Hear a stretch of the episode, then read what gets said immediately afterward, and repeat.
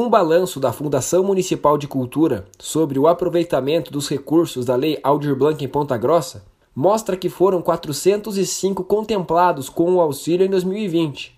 Divididos em três editais, foram beneficiados 41 espaços culturais, 251 produções e 113 trajetórias de grupos, mestres e coletivos no município. Do total do recurso repassado pelo governo estadual para Ponta Grossa no ano passado, no valor de R$ 2 milhões e 200 mil reais, restaram somente 8.800 reais. A Lei Aldir Blanc, número 14.017, aprovada em junho de 2020, tem o objetivo de auxiliar trabalhadores da área cultural em razão da pandemia da Covid-19 foram liberados 3 bilhões de reais para cidades de todo o Brasil, mas nem todos os municípios utilizaram o recurso.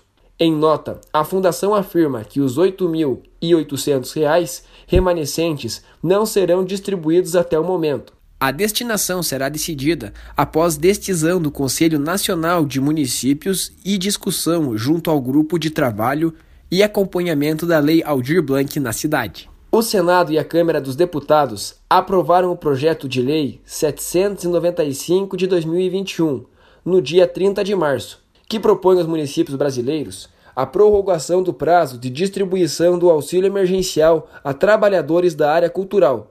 O texto aguarda sanção presidencial.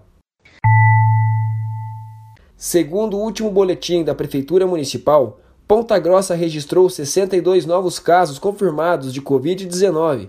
Nas últimas 24 horas, o município totaliza 33.627 casos e 810 óbitos pela doença. Eu sou o Cadu Mendes, com colaboração de Vinícius Sampaio, e esse foi o Boletim Covid-19 Informação contra a Pandemia, uma produção diária do curso de jornalismo da Universidade Estadual de Ponta Grossa.